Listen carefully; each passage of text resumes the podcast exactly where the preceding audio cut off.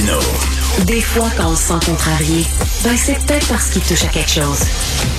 Alors, nous discutons avec Frédéric Bastien, professeur historien, ex-candidat à la chefferie du PQ. Bonjour Frédéric. Oui, bonjour. Alors, euh, bien, euh, on sait que sur euh, votre page Facebook, vous sortez plein de, de, de, petites nouvelles, de petits scoops. Et là, ben, il y, a Justice pour le Québec qui veut poursuivre la ville de Toronto parce que la ville de Toronto finance illégalement le combat contre la loi 21 au Québec. Premièrement, c'est qui Justice pour le Québec? Ben, alors, Justice pour le Québec, c'est un organisme que j'ai fondé euh, il y a quelques mois. En fait, avant, ça s'appelait Justice pour les prisonniers d'octobre. On avait commencé une démarche judiciaire pour qu'on ait des, des excuses du ben gouvernement pour euh, les, les, arrestations euh, lors de la crise d'octobre en 70. Mais là, on a élargi notre champ d'action. Donc, c'est un groupe de patriotes. C'est une organisation sans but lucratif. Et euh, c'est une justice pour collectivement pour les Québécois. Alors, il y a différentes causes qui nous interpellent dont euh, celle de la loi 21, de la laïcité.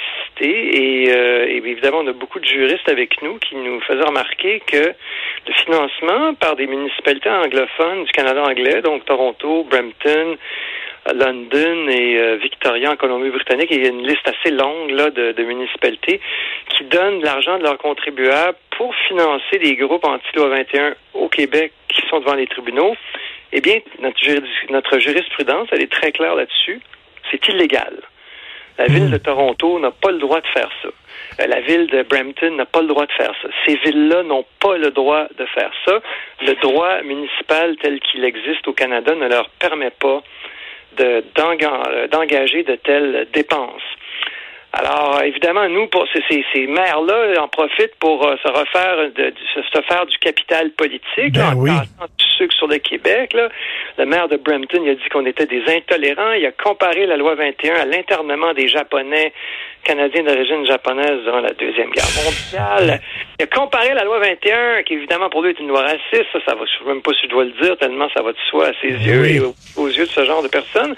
Il a comparé ça à la, au euh, pensionnat autochtone. Alors bref, voilà. Ben voyons.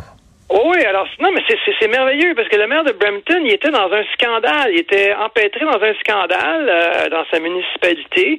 Et là, avec ça, il a complètement détourné l'attention. Et là, il se présente à la ben chefferie du Parti conservateur. C'est merveilleux comment est-ce que ça marche bien? Et le maire de Toronto, John Tory, lui, au moment où il a annoncé le financement de 100 000 de sa ville, je le répète, illégal, lui aussi était empêtré dans un scandale. Depuis des années, la compagnie Rogers lui versait un salaire de conseiller de 100 000 par année, alors qu'il était maire de Toronto. Et c'est juste après que ce scandale-là a éclaté que là, il a dit on va on va donner 100 000 contre la loi 21, on va défendre la Charte canadienne des droits et libertés. Mais, mais, Frédéric, là, il me semble que si j'étais un résident de Toronto, puis là, je dirais, moi, je paye des taxes, là. Je veux pas que les taxes que je paye à ma municipalité aillent pour dénoncer une loi au Québec. Je veux que ça aille pour le déneigement, les poubelles, etc. Voyons donc. Ben voilà. Alors justement, nous, figurez-vous, Monsieur euh, Martineau, qu'il y a des, il y a des résidents de Toronto qui sont pour la laïcité, puis il y a des, des résidents de Toronto qui pensent exactement comme vous, mais taxes ben oui. doivent pas servir à ça. Alors nous, on a on, est venu, on a suggéré à un résident de Toronto de porter plainte, un monsieur qui s'appelle Louis Labrec, et euh, qui, est un Québécois qui vit à Toronto depuis quelques années et, euh, et que je connaissais à l'époque de ma vie étudiante, là, mais ça c'était dans une autre vie, on s'était perdu de vue. mais, bref, un hasard, l'existence nous a amenés l'un vers l'autre. Et tout ça pour dire que donc M. Labrec euh, a porté plainte, déposé une plainte, euh, un recours judiciaire vendredi dernier en Cour supérieure de l'Ontario. Et donc là, la ville de Toronto va devoir se défendre devant les tribunaux ontariens pour euh, expliquer euh, au nom de quoi est-ce qu'ils pensent qu'ils ont le droit de, de dépenser cet argent-là. donc, c'est en dehors des, de, de la, des objectifs d'une ville, comme vous disiez, le déneigement, l'entretien. Ben oui. Puis là, cette poursuite-là, c'est pas seulement symbolique. Il y a vraiment euh, peut-être qu'effectivement ils pourront perdre la ville de Toronto. Là. Oui, moi je pense qu'on est en terrain solide. Là. Euh, je veux dire, le droit est clair. Il y a des décisions qui ont été rendues dans le passé de la Cour suprême. Alors, euh, donc, moi, je pense qu'on a des excellentes chances de gagner cette cause-là. Et, euh, et donc, euh, ben, j'ai bien hâte de voir. Et nous, nous, évidemment, on espère d'abord que ça va mettre un frein à toutes ces villes là qui qui donnent de l'argent là au Conseil national des musulmans canadiens, qui donnent de l'argent à une organisation qui prônait l'instauration de la charia en Ontario en droit familial.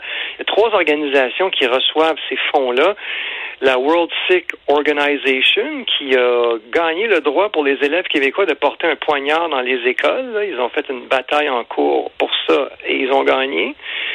Et il y a l'Association canadienne des libertés civiles qui, elle, s'est battue contre l'ancienne loi 62 des libéraux qui interdisait le, le, le, que le visage, que, les services euh, publics devaient être reçus et donnés à visage découvert. Donc, pas de niqab, pas de burqa et ce genre de choses. Et donc, cette association-là avait gagné aussi contre la loi 62 mais qu'une municipalité euh, euh, de l'Ontario se mêle de ce qui se passe au Québec, c'est vraiment hallucinant et euh, c'est vraiment une excellente initiative justement de les de les poursuivre. C'est pas de leur maudite affaire premièrement, puis en même temps c'est de l'utilisation indue de l'argent des contribuables qui payent leurs taxes. Pas pour ce genre d'affaires-là. C'est comme quand tu fais partie d'un syndicat, tu veux que ton syndicat défende tes droits à toi comme travailleur, améliorer tes conditions de travail, mais pas envoyer de l'argent au Nicaragua pour telle cause, puis euh, tu veux pas ça, là? Ben non, exactement. Donc, c'est exactement ce, ce qu'on fait valoir. Et on espère qu'évidemment, l'exemple qu'on fait en ce moment, on espère qu'il n'y a pas d'autres villes qui vont s'ajouter à ça. On espère que ça va faire réfléchir. Il y a Charlottetown là, qui doit décider bientôt si elle verse de l'argent aux opposants contre la loi 21. Il y a d'autres villes, Ottawa, qui le considèrent euh, également. Donc, euh, on espère que ça va empêcher d'autres villes de le faire. Et on espère aussi que, dans le cas de Toronto, on sait que l'argent n'a pas été versé encore. La décision a été prise, mais l'argent ne s'est pas rendu dans les poches encore des trois euh, organismes dont je vous ai parlé. Mmh.